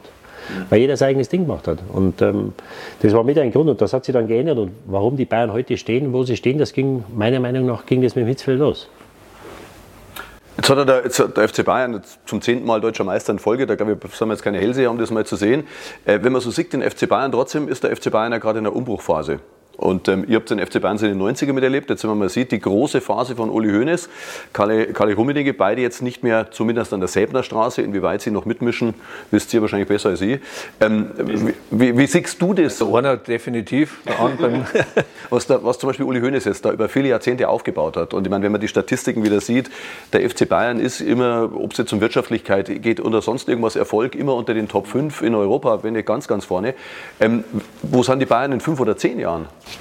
Ja, also wir sind natürlich im Moment mit, mit, mit Corona unheimliche Herausforderungen und dann ist es natürlich so, dass äh, früher war es so, dass der Bayern ein Monopol gehabt hat auf die besten deutschen Spieler. Ja, ob das jetzt der Mani war, ob das jetzt die Karlsruher waren, äh, ob das Spieler aus Dortmund waren. Wenn ein guter Spieler in der Bundesliga war, dann ist er nach München gekommen, wenn sie ihn wollten. Ja, das ist halt nicht mehr so. Heute gehen sie von Schalke, von Leverkusen, gehen sie direkt nach England. Ich bin zu Fuß gegangen. Ja, so. Ja, ja, ja, genau. Ja. Äh, also das Monopol haben sie nicht mehr. Und dann hast du halt in England äh, Clubbesitzer, für die ist das ein Statussymbol, äh, warum auch immer sie das machen, die einfach äh, tiefe Taschen haben. Ja? Und es gibt, zu meiner Zeit waren vielleicht, was ich sag, Barcelona, Madrid, Manchester United, die so viel Geld haben wie die Bayern oder mehr, ein bisschen mehr vielleicht. Äh, heute hast du zehn Vereine in der Premier League, aus Paris, aus die Spanier. Da konkurrierst du mit 15 Vereinen. Das heißt, auch Spieler aus dem Ausland zu kriegen, ist natürlich ungleich schwerer, gute, ähm, als es damals der Fall war, weil andere einfach mehr Geld haben. Und dann, äh, wie du es ansprichst, äh, du hast die Führung hat aufgehört und dass das große Fußstapfen sind zu füllen, das ist klar oder war klar. Und deswegen muss man jetzt mal abwarten, weil äh, ja diese Volksnähe hat die Bayern immer ausgemacht. Und das ist ihnen ein Stück weit äh, ja, aber da muss ich mal kurz unterbrechen, dass, äh, dass dieses soziale Netzwerk, was der Uli aufgebaut hat, das, hat, das war so Brazzo und das war so Oli Kahn auch, was, in was für Fußstapfen, dass sie da getreten sind oder das was sie gemacht haben. Aber trotzdem kann man sich ja von vorne, ich, meine, ich habe ja mit dem Olli zwei Jahre lang gespielt. Ja? Der, der, der, ist, der ist 30 Jahre lang Einzelkämpfer gewesen, ja? der hat 30 Jahre lang nur an sich gedacht. Und jetzt ist er bei Bayern Vorstandsvorsitzender, muss auf einmal die alle zusammenbringen, muss, die, muss, muss ein Teambuilding machen und, und muss, da, muss da vorne weggehen. Als, als, äh, also für mich, muss ich ehrlich sagen, kann er das nicht. Ja? Weil er ist, er ist einfach der Oli Kahn.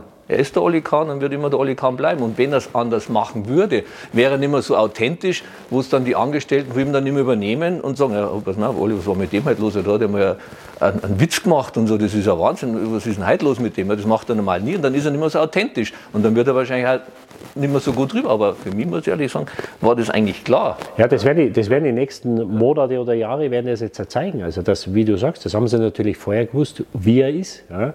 Ähm, und, und, aber zu wissen, wie groß die Aufgabe ist, das macht es ja nicht einfacher. Ja? Und, und, und man hat ihn auserkoren, oder der Uli hat ihn auserkoren und gesagt, das ist der, der den Kalle beerben wird oder beerben soll. Ähm, aber aber diese, diese, diese Volksnähe, dem, dem Fan zumindest das Gefühl geben, dass man zuhört, das haben sie im Moment nicht. Und, und da müssen sie anpacken. Und es gab ja auch gegen den äh, Sportdirektor oder äh, Sportvorstand, jetzt, den Brazzo, ähm, gab es ja schon eine Petition, was, was ich äh, nicht korrekt fand, aber das zeigt ja, dass es da irgendwo Unmut gibt. Und da musst du jetzt schauen, dass du die Leute mitnimmst. Ja? Und, und ihnen das, was du dann entscheidest, ist ja wieder was anderes. Du musst ihnen das Gefühl geben, dass du ihnen zuhörst. Und äh, diese Hauptversammlung, das war natürlich äh, desaströs, was da abgelaufen ist, weil man natürlich wusste, in welche Richtung das geht. Und, und, und, und ein, ein Herbert Heiner, der jahrelang CEO bei Adidas war, der kann eine Hauptversammlung nicht leiten. Das muss er externer machen. Es kann nicht sein, dass der Präsident einem Mitglied das Wort abschneidet nach fünf Minuten ja, und der dann mit dem diskutieren muss, weil er acht oder neun Minuten redet. Und wenn es fünf, sechs Mal passiert, dann wird der Unmut immer größer und das ist doch gar nicht Aufgabe. Also das sind Sachen, das, das ist, ähm, äh, das waren Anfängerfehler, was sie da gemacht haben. Und, und ähm, ja, sie müssen jetzt schauen, äh, jetzt läuft es ja sportlich, muss man ja sagen. Also sportlich sind sie auf einem guten Weg. Jetzt, jetzt lasse ich aber mal. Naja, naja, jetzt lasse ich mal ausscheiden, ja, jetzt lasse ich mal ausscheiden oder lasse ich mal in der Liga. Das kann ja alles passieren. Ja, das ist ja, diese Unruhe hast du jetzt, obwohl es läuft. Ist ja gar nicht auszudenken, was passiert. Und da muss man sagen, hat natürlich der Trainer einen, einen, einen sehr positiven Einfluss, weil er oft auch äh, ja, fast als Pressesprecher äh, fungiert und da wirklich die, die, die Lager, die, das Fanlager, die Mannschaft, den Verein und so ein Stück weit zusammenhält. Also es wird interessant sein, ähm, wie sie es machen, ob sie es packen und äh, ja, also es, es, es, bleibt spannend, aber natürlich so ein Unternehmen zu führen mittlerweile, das ja, ist ja. Aber ist es ja, die, sagen wir mal, die haben ja, die haben ja einen riesigen Verwaltungsrat, wo eigentlich nur Geschäftsführer von Telekom, Adidas, Audi drin sitzen. Wieso holt man sich da nicht irgendwelche gestandenen langjährige Profis von Bayern, dass wieder diese soziale Komponente reinkommt, wo man sagt, pass auf, hier kommt sein Verwaltungsrat, zack, Olli Kahn, der, hat, der, der macht das überregional, der macht UEFA, FIFA, kümmert sich um einen Konzern und dann haben wir noch zwei, drei, die was im Verwaltungsrat sind, wo man sagt, so pass auf, ihr seid dafür zuständig, diese soziale Komponente, wieder was Bayern 40 Jahre lang groß gemacht hat, was der Uli groß gemacht hat, dass die das sagen, okay, ja, dann haben die ja Kompetenz, weil sie im Verwaltungsrat sind, können das nah rüberbringen, wo man sagt, das ist nachvollziehbar, das kann man ja noch abnehmen. Ja. Und dann glaube ich, wird das auch wieder funktionieren. Wie weit mischt denn eigentlich Uli Hoeneß noch mit?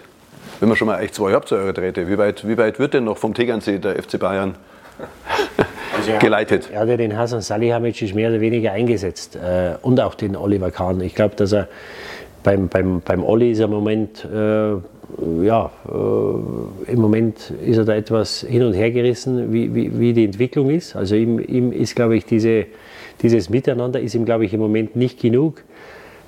Ob er jetzt Einfluss auf den, auf den Hassan einnimmt, kann ich mir nicht vorstellen. Ich glaube, dass er sehr gut informiert ist. Also er wird schon wissen, was los ist.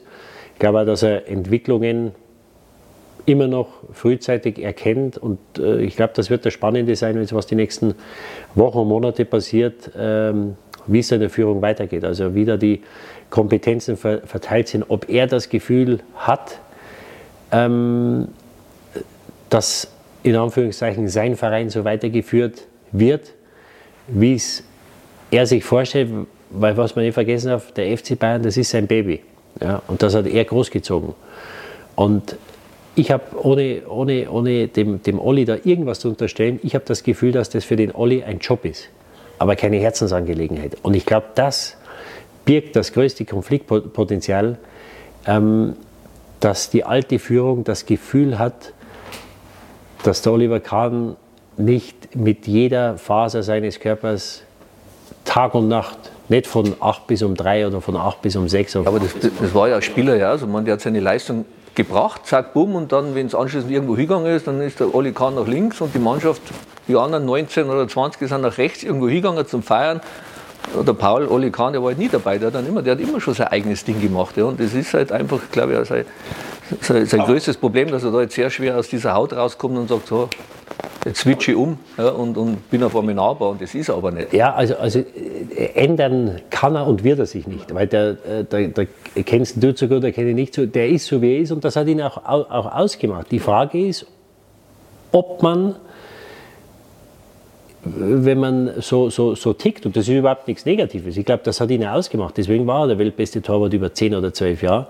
Die Frage ist, ob du so einen, einen Verein, und es ist ein Konzern, die setzen 700 oder 800 Millionen Euro um, ob es mit diesen Charaktereigenschaften möglich ist, so einen Verein, Schrägstrich Konzern zu führen. Das ist die große Frage. Aber jetzt stelle ich die Frage weiter, die du vorhin schon angesprochen hast. Ist, also du hast das gesellschaftliche Thema, wenn es um Jugendfußball geht und so weiter angesprochen.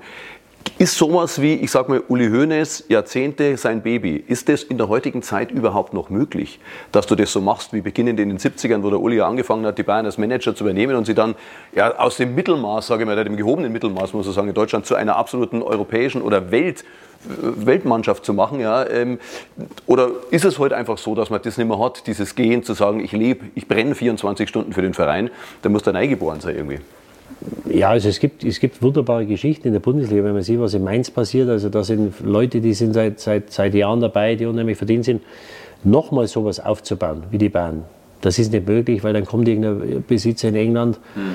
Äh, oder die gibt es ja jetzt schon und, und der kauft dir die Spieler weg und dann gut, dann hast du das Geld, aber hast keinen Spieler oder keine Mannschaft. Also äh, das äh, wird es so nicht mehr geben, ähm, aber dass man, äh, dass man diesen Job mit Herzblut ausübt, ich glaube, das will er. Das ist alles, was er will. Ja, du kannst Fehler machen, du kannst auch versuchen, Sachen zu ändern oder, oder du musst da dein, versuchen, deine eigene Handschrift oder, oder dein Steppel drauf zu, zu setzen.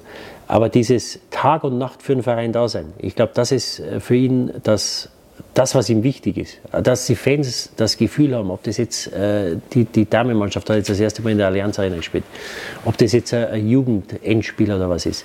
Da musst du präsent sein. Da musst du präsent sein und den Leuten auch zeigen, und nicht, weil es das machen muss, sondern weil es das machen will. Weil er Einladung über Instagram gekriegt hat von die, von die, von die Bayern-Mannschaft, von irgendeiner Spielerin, die hat dann über Instagram angeschrieben und hat gesagt, sie würde gerne sehen, wenn er Oli Kahn einmal in der Allianz Arena. Ja. War er da? Ich weiß, aber ich glaube schon, ja. ja. Ja und, und, und, und das ist das, was sie sehen wollen. Und, und äh, was die Bayern da äh, geleistet haben, die letzten 40, 50 Jahre, das ist, ist, ist, ist aller Ehren wert. Also der, ich, ich, erinnere mich noch zu meiner Zeit, da ist der Uli dann immer im Sommer ist er nach Amerika und hat geschaut, was die machen mit Merchandising. Dann ist dann er auf die Idee gekommen, wo noch niemand dran gedacht hat, immer diese Trikots zu wechseln. Das halt, äh, jetzt kann man sagen, gut, da wird den Leuten das Geld weggenommen. Aber es ist halt so, dann hat es alle zwei Jahre oder jedes Jahr dann einmal ein neues Heimtrikot, einmal ein neues Auswärtstrikot. Da, da, hat noch gar keiner dran gedacht. Das hat er aus Amerika, weil die in der NBA haben die Auswärtstrikots und Heimtrikots oder irgendwie. Ja, das heißt, das war ein Visionär und, und, und das, äh, das hat ihn ausgezeichnet. Und der war halt Tag und Nacht war der für, für den Verein da. Ich glaube, den Vorwurf kann man dem Olli nicht machen zu sagen, du, du musst äh, in Bayern-Bettwäsche schlafen und musst äh, äh über den FC Bayern träumen. Also der, der ist halt so, wie er ist. Es ist, ist ja keine Frage, ja, dass, er, dass er seine Stärken hat und seine Schwächen. Also es müsste eigentlich normal die Vorstandsebene zusammensitzen und sagen, so, Tabula Rasa, Stärken links, Schwächen rechts und da muss man halt dann bei den Schwächen, muss man halt dann, wie ich es gerade gesagt habe, dann holst du halt zwei Ex-Profis von früher ja, und setzt sie da rein oder eine Doppelspitze oder, oder Vizepräsident, nur einer, der da dabei ist und der dann für dieses Menschliche, der dieses Mir san mir, weil das kannst du langsam, ja, diesen Slogan Mir san mir kannst du eigentlich langsam, wenn es weitergeht, in fünf Jahren eigentlich äh, streichen bei Bayern, wenn, wenn sich da jetzt nicht irgendwie was ändert. Ja. Das war natürlich die große Stärke, weil auf der anderen Seite hast du den Kalle gehabt, das war der Geschäftsmann und das war der, genau. der, der, der, der, der kalte Kalle, äh, der da äh, gesagt hat, was, was Sache ist und wie es sein muss und, und der Ding hat dann wieder beschwichtigt, der Uli, und hat gesagt, na und, und, und und es, aber selbst der ist dann einmal auf die Leute losgegangen, wo er gesagt hat, habt ihr alle einen Vogel und, und äh, das Stadion, wir müssten da hin und, und, nur so können wir eure Stehplätze da lassen. Wir, Ihr seid doch für die Stimmung verantwortlich. So ist es. Und, und, und das hat halt einfach, das war halt einfach ein Zusammenspiel und da hat man sich einmal ge, gezofft und da hat es halt einmal einen Ärger gegeben und da war es wieder vergessen. Und das gehört ja dazu, du kannst einmal streiten, ja. Aber es muss halt auch dann auf einer gewissen Ebene stattfinden. Und, und was halt dann auf der Hauptversammlung passiert ist, das, schaut er, äh, das zeigt er ein Stück weit auch, obwohl sie den Uli natürlich auch angegriffen haben, schon, schon vorher mal bei einer Hauptversammlung, das zeigt ja auch, dass da irgendwo der, der Respekt vor der jetzigen Führung fehlt. Ja? Und jetzt muss man dann natürlich sagen, wie viel hat die Führung damit zu tun? Also wie viel äh, Mitschuld haben die an der, an, der, an der ganzen Sache? Und das hätte man alles anders lösen müssen. Aber sowas ist natürlich für einen Verein wie den FC Bayern ist das natürlich, äh, ist das natürlich ein, ein, Fiasko, dass dann um, um halb zwei oder was irgendein Mitglied dann alleine noch auf dem Stuhl äh, einen, einen, Vortrag hält oder mhm. den Antrag, den er hatte, weil er nicht mehr dran kam und so. Das, ist, äh, das hat kein gutes Bild abgegeben. Und äh, nochmal, äh, das Glück ist nur, dass es sportlich im Moment läuft. Didi, darf ich da nochmal schnell ein bisschen Ensinger einschenken? Oder? Äh, auch gerne das Grüne, auch gerne das Stille. Das trinke ich ja. ja. Dann nehme ich den Rest da. Ja, genau. Du nebenbei noch die, die letzte Geschichte, ob die auch stimmt, wo ich mich da erkundigt habe. Du hast einmal die Bolton Wanderers kurzfristig auch mal ein bisschen gesponsert. Ja, ja ich nicht persönlich. Der One Day, ja. One Day Bolton, also du hast die da nicht freigekauft oder einen Teil davon? Nein, nein, der muss City ablösen. Hat das alles Man City alleine gezahlt? Ah. Ja. ja, ich habe da unterschrieben und dann eine Stunde später kriege ich einen Anruf, der City, da wollte ich eigentlich hin. Und dann habe ich das Stuart Pierce, der war Trainer, mit dem habe ich äh, in Newcastle nur eine Saison zusammengespielt harter Hund. Äh, habe ich gesagt, ja. Äh, habe ich gesagt, okay, dann habe ich meinen Anwalt angerufen, habe ich gesagt, du, äh, ich habe jetzt gerade den Vertrag in Bolton unterschrieben, ich gehe aber nicht hin. Da hat er gesagt, wie? Dann sage ich, nein, ich gehe nach Manchester, ich gehe zur City. Ja, wie stellst du das vor? Dann sage ich, ja, sag's dir nicht. Dafür bist du da, mach das. Und der Sammy Allardyce war Trainer in Bolton und der hat, äh, Der war not amused. Das war zur, äh, das war zur WM, wann war die WM hier? 2006, genau. Mhm. Zur WM war das, genau. Da war er sogar in Deutschland der Allardyce, weil er fürs, fürs Fernsehen hier gearbeitet hat. Und dann ist es ein bisschen hin und her gegangen und dann haben die den Vertrag aufgelöst und haben gesagt, wenn sie Ablöse kriegen. Dann haben sie Ablöse gekriegt, 400.000 Pfund. Für einen Tag, ist das? Ja, zwei waren es, glaube ich, schon. ja, dann, dann geht es ja noch. Wie geht's genau? Hat sich gelohnt. Genau. Ja, wunderbar. Du, Didi, herzlichen Dank, dass du Zeit genommen hast. Ja. Ich hoffe, es hat ein bisschen, bisschen Spaß gemacht. War, glaube ich, ganz interessante Themen. Ja, ein sehr angenehmes, sehr offenes, wie immer, Gespräch, super. Danke, hat Spaß gemacht. Mir war das schon klar, dass wir da auf die eine oder andere Geschichte zurückkommen von früher in unserem, in unserem ersten Leben. Wahrscheinlich gibt es da sogar noch ein paar. also ihr wisst ja, Gewinnen beginnt mit Gelassenheit. Dieser Rückblick mit Weitblick wurde Ihnen präsentiert von New On Ads, Wintec Autoglas, die Bayerische, Molto Luce, Ensinger Mineralwasser, Ducati Motor Deutschland und Greitner Service Gebäudereinigung. Ja, und wenn es Ihnen gefallen hat, dann sagen Sie es gern weiter über Brieftaube, Instagram, was weiß ich. Und wenn nicht, Manni, was machen wir dann? Ja, dann machen wir löschen. Bis zum nächsten Mal. Pfiat euch.